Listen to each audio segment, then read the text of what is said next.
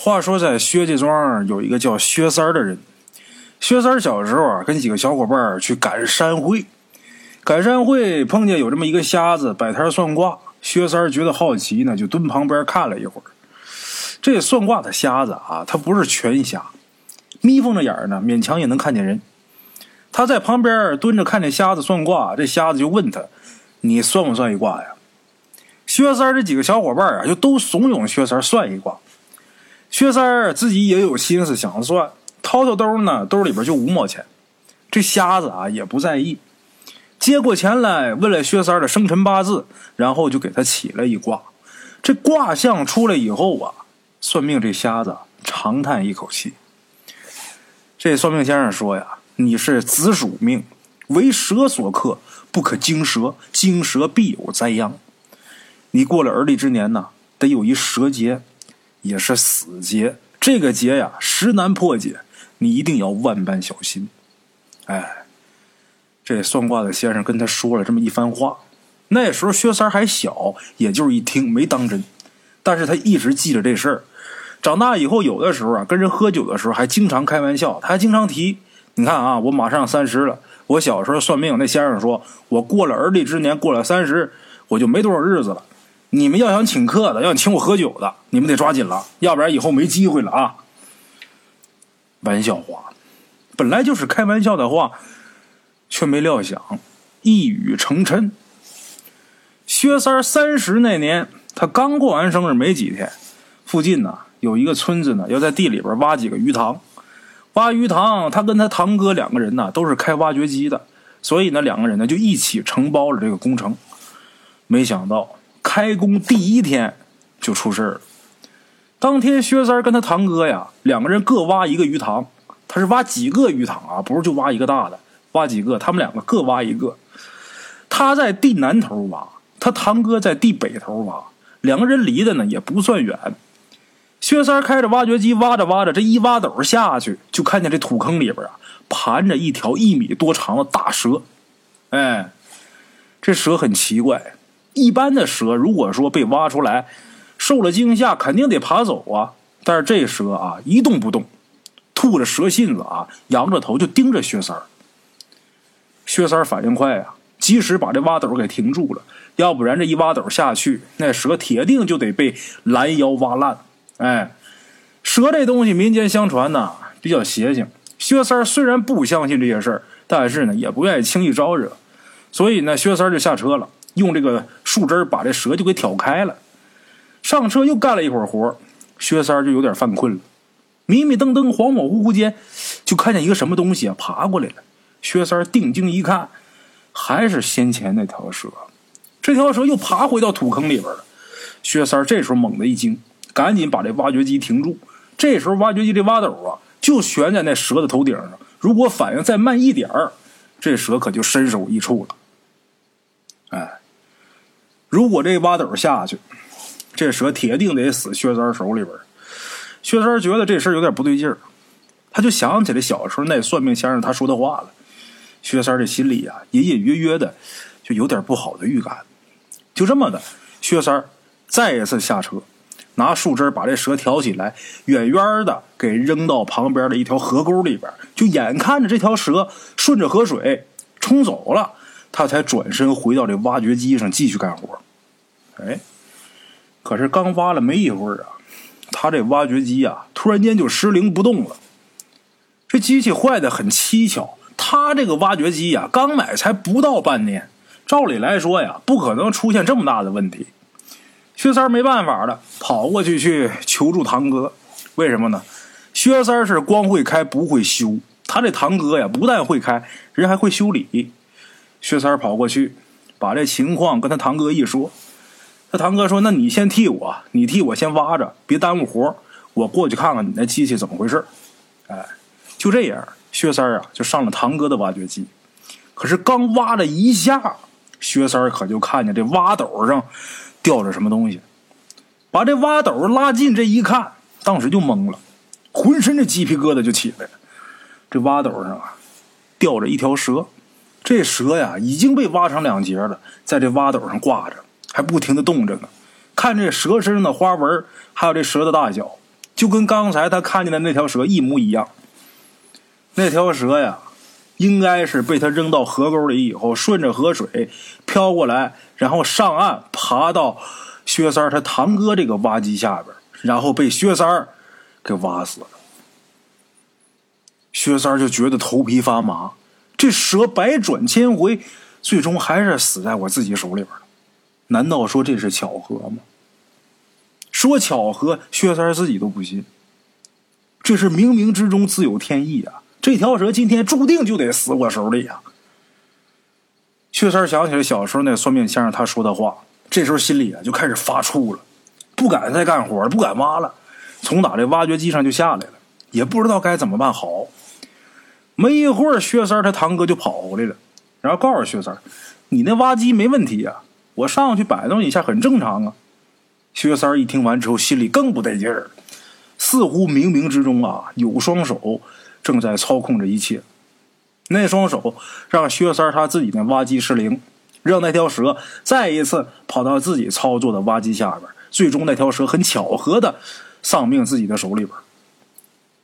然而，貌似巧合的背后，这事儿可让人细思极恐啊！他堂哥这么一说，薛三这脸色就不对了。他堂哥看他脸色不好，就问他怎么了。薛三啊，就把刚才发生的事儿跟他堂哥说了。他堂哥一看这个挖掘机上掉了一条蛇，扑哧一下就笑了。什么年代了，兄弟，你还信这个？把你吓得脸色都变了。这传出去丢不丢人？你都三十了，兄弟，你不是小孩了。哎呀，得了，这蛇也别扔了。我早年在南方待的时候啊，我学过怎么煲这蛇汤。这东西可是大补啊。今天呢，他不是把你给吓着了吗？我把他给你炖了，给你补补胆子。这小胆儿，薛三他堂哥笑着就把这蛇给抓起来了，然后就扔到这个驾驶室里边了。薛三听他堂哥这么一说呀，这心里边啊，虽然还是有点不踏实，但是也不再像刚才那么害怕了。回到自己这挖掘机上继续干活，一直干到傍晚，也没什么不好的事发生。薛三这时候也觉得自己大概可能是太过杞人忧天了，哎。这天渐渐就黑下来了，今儿这活呢也干的差不多了。薛三跟堂哥一起开车回家，在路上，薛三他堂哥呀就非让薛三尝尝自己煲的蛇汤，看看自己手艺。薛三哪敢吃这玩意儿啊？恶心还来不及呢，连连推辞：“可拉倒吧，我看见蛇就瘆得慌，我真吃不下去。”薛三他堂哥啊一再相劝，薛三就有点诧异，就觉得堂哥今天有点反常。但是也不好驳了堂哥的面子，就答应下来。薛三他堂哥一看他答应了，似乎很高兴。平日里呀，他这堂哥呀，一向是寡言少语，不怎么爱说话。但是今天啊，滔滔不绝。他堂哥说呀：“这蛇汤啊，一定得跟土鸡一起炖才好，这叫龙凤汤。炖汤的时候加点枸杞、黄芪，还有那么几味药材，那才叫大补。”嘿嘿。薛三对这蛇汤啊，实在是没什么兴趣，就点头敷衍着。没一会儿，他俩这车就开到村口。他们这个村的村口啊，是一个十字路口，平时来往的车辆很多。薛三的堂哥突然间好像想起来什么了，把车就停下来了，就问薛三家里边有没有枸杞？”薛三摇了摇头说：“没有啊，哪有那东西？”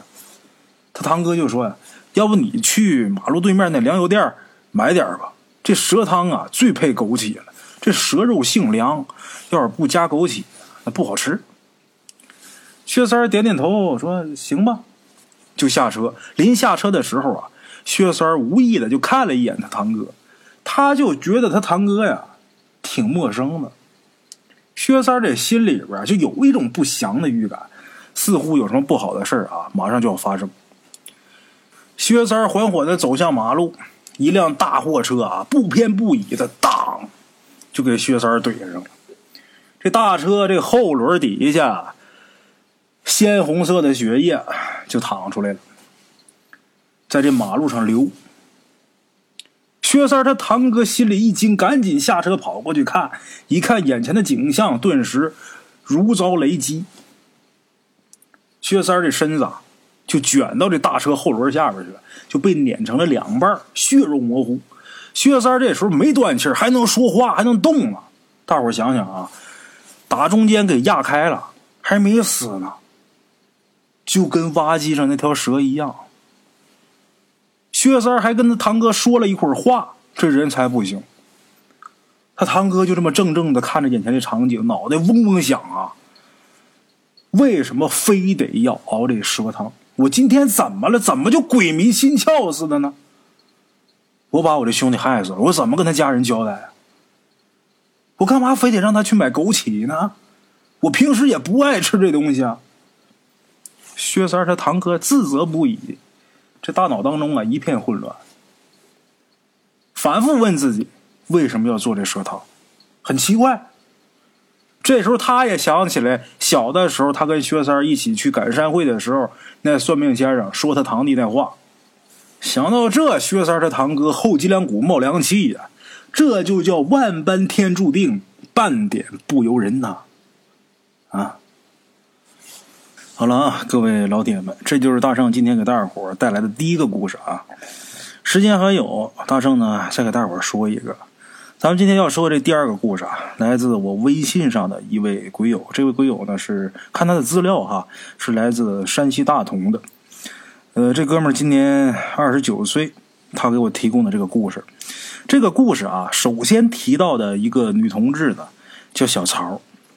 这小曹啊，是咱们鬼友他妈单位原来的会计，哎，岁数呢跟咱们鬼友他妈呢差不多。小曹的丈夫啊，本来是一个技术工人，但是有一个恶习，什么呢？酗酒成瘾，这酒喝的太厉害了，可以说整个人喝酒喝楼了，体弱多病不说，精神还不正常。他有被迫害妄想症，他老是害怕自己老婆呀跟别人跑了，所以每天看着自己老婆看的很厉害。人家媳妇儿买点新衣裳啊，他都得给剪碎了。就怕自己媳妇儿打扮好看了，被别的男的给看上了。哎，这喝大酒有什么好处啊？因为酗酒，小曹这个丈夫呢，工作丢了。再后来呢，就越来越落魄，破罐破摔。到后来啊，就开始给人通下水道赚点钱。他就跟没工作一样，他通下水道挣那点钱哈，他都买酒了，喝多了呢还打媳妇儿。小曹呢，摊这么一丈夫，咱说就特别想离婚，这能理解。但是啊，小曹她丈夫这男的酒醒以后啊，又跪地上给道歉，再加上她婆婆呀，老是劝她说：“你不为他，你为了孩子。”哎，就这四个字，为了孩子，坑了多少女的呀？就为了这四个字，小曹是一次一次忍着她丈夫。这个灵异的事儿呢，发生在小曹她丈夫酗酒的第十个年头。当时他俩这儿子都已经上高二了，上高二，他儿子就老跟自己母亲说，看见自己爹呀，一个人在客厅里边自言自语，说话这声音呢也挺奇怪的，明显不是他的声音，似乎哈好像还有对话。开始小曹没当回事以为是自己老公喝酒喝多了撒酒疯，毕竟他以前老是这样啊。然而有一次啊，小曹半夜起来上厕所的时候啊。真发现不对劲儿了。那天夜里呀，小曹醒过来之后，看见漆黑的客厅里边，自己的丈夫啊，用一个极其诡异的姿势站着。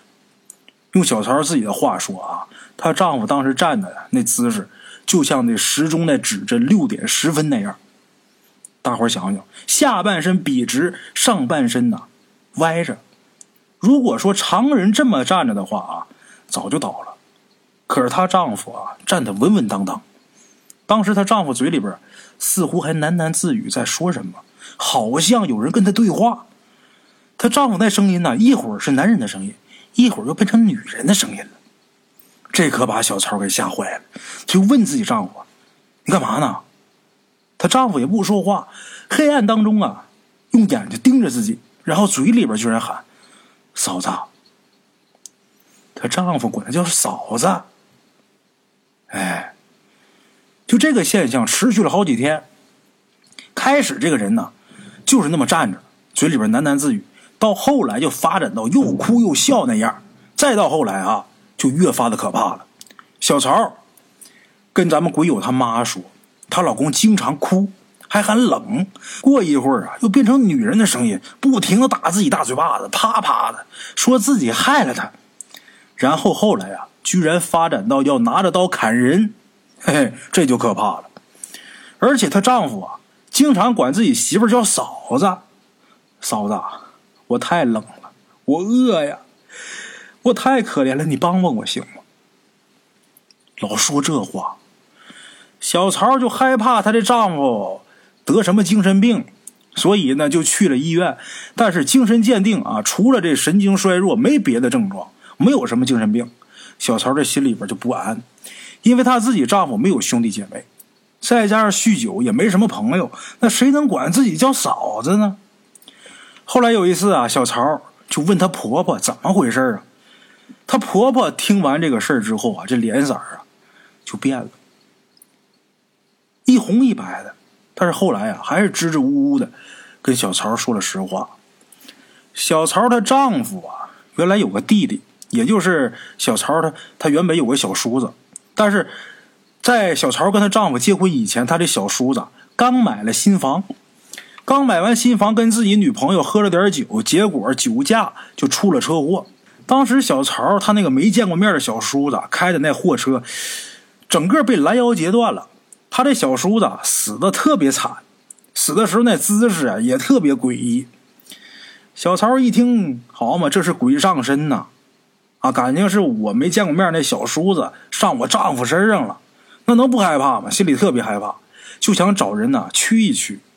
她想找人驱一驱，但是她这婆婆啊舍不得，因为她这婆婆害怕小曹如果真找了这么一个和尚或者道士什么的来驱邪。那对自己死了的那小儿子，肯定是不利的，将来肯定会影响他投胎转世，所以这婆婆呀就不让自己这儿媳妇找人给驱鬼。但是后来呀，小曹他这小叔子上他哥哥这个呃身上这个频繁程度就越来越频繁了，只要他哥一喝酒一喝醉了，他这兄弟啊肯定会上身，上身之后呢，他就会以一种特别诡异的姿势站着。张嘴呢就管小曹叫嫂子，那声音呢也不是她丈夫的声音。哎，再往后啊，这事儿就越发严重了。小曹他这小叔子老他老来不说啊，似乎还带来别人了。因为小曹回忆说呀，自己丈夫可以以不同的声音，就同时以不同的五六种声音说话。这不光是他小叔子上身，还带来那么些轮流上。你说小曹能不害怕吗？那吓得厉害呀！就跟自己儿子躲在屋里边，让自己丈夫啊睡这个外屋的客厅里边。你干脆你就别进屋了，太吓人了。就这么的，就持续了一段时间。但是说白，这不是长久之计。后来有人给小曹出了个主意，就说呀：“这鬼怕红色的东西。”于是小曹啊，再一次看到这小叔子的时候啊。他就特意披上了一件红衣裳，结果他这小叔子还真害怕了，赶紧跟他说：“嫂子，你别你别这样。”小曹就问他这小叔子：“你为什么老上自己哥哥的身呢？”他这小叔子就说：“啊，他死以后啊，家里人也办了葬礼了，也烧了很多东西，但是小曹他小叔子说了，当时他母亲给他烧的纸房子，那门是假的。”就没有门打不开，所以他回不了家，他就成了孤魂野鬼了，只能流浪。还有就是啊，他这小叔子死的时候，他这女朋友也在身边，他这女朋友也死了。他俩出车祸的时候，他这女朋友啊正跟他闹分手呢，所以这个女的死了以后啊，一直觉得冤，就是我都要跟你分手了，你说你出车祸把我还给连累了，我也跟你死了。这女的死完以后，一直觉得冤，就经常跟着小曹、小叔子这鬼魂，就觉得是你害了我，哎，所以呢，让他灵魂不安。等于说，小曹这小叔子他死了以后啊，他这女朋友也在欺负他，所以呢，他无处可去。正好因为他哥哥酗酒，总喝大酒，把这身体都给喝楼了。再一个是醉酒状态下，人的这阳火本来就很低，所以呢，他这小叔子才伺机上身。哎，没想到他这一上身呢，慢慢就引来了别的鬼，就包括跟自己一起死的那个女朋友。哎，小超一听完之后就问：“那你现在这这样，你总上你哥身也不行啊？那你有没有什么补救的办法呀？”他这小叔子说了啊：“我做孤魂野鬼这么多年了，一直是挨饿受冻。嫂子，你能不能给我做顿饭吃，让我吃顿饱饭我就走？”小曹也觉得他这没见过面的小叔子可怜，所以呢，就给他做了一顿饭。小曹就看见她这个丈夫，就是被他。小叔子上身这丈夫啊，坐在那吃饭，看他吃饭，这饭吃的可把小曹给吓坏了。那饭吃的，说狼吞虎咽一点都不为过，感觉好像好几十年没吃过饭似的。吃多少啊？我这么说吧，把小曹给吃害怕了，就感觉自己丈夫那肚子啊，就好像无底洞似的，吃了一碗又一碗，感觉好像见不着底儿似的。小曹真害怕了。他担心吃这些，你吃那这些东西都进我自己丈夫肚子里边了，这肚子肯定就得撑坏了，就不让吃了，不让吃。他这小叔子就特别生气，就跟他说：“我不吃饱，我绝对不走。”那也不能让他再吃了，这真把人给撑死怎么办呢？小曹啊，之前听人说过，这鬼上身呐，怕摔跤，哎，于是这小曹呢，就把自己丈夫啊。哄到门槛儿那地方，故意伸脚就绊了他一下，然后她丈夫就摔倒在地，瞬间啊，就这一跟头，就摔回到正常状态。打地上起来再说话也是自己的声音了。可是让小曹没想到的是，她丈夫醒后第一句话是我饿了，有饭吗？好嘛，刚才他吃了两大锅的饭。这会儿肚子里边没食了，就这些饭不知道吃哪儿去了，这肚子里边还咕咕叫呢，这很奇怪。再后来呀，小曹的婆婆还有她丈夫就给她这个小叔子又重新烧了一个新房子，重新又给扎了一个窗户门都能打得开的，哎，又给烧了一个。这房子烧完之后啊，她这小叔子上她丈夫的身呐次数就越来越少了。小曹呢也劝过丈夫别喝酒了，可是她丈夫喝酒这事儿如同疯魔一般，到后边啊就从早到晚就根本停不下来，就一直喝，就宁可不吃饭也不能喝酒，就到那样。再后来啊，她丈夫呢就因为这个喝酒，总被一些奇怪的东西上身，有的时候呢还能发出一种怪叫，那声音呢不像人，就感觉像怪物叫似的。有一次，她的丈夫呢突然发狂，抄起刀啊就把自己儿子给砍伤了。这回之后啊，这小曹是彻底绝望了，报警起诉离婚，结婚证被她丈夫给烧了。她婆婆呢还在劝，但是小曹呢也不再回头了。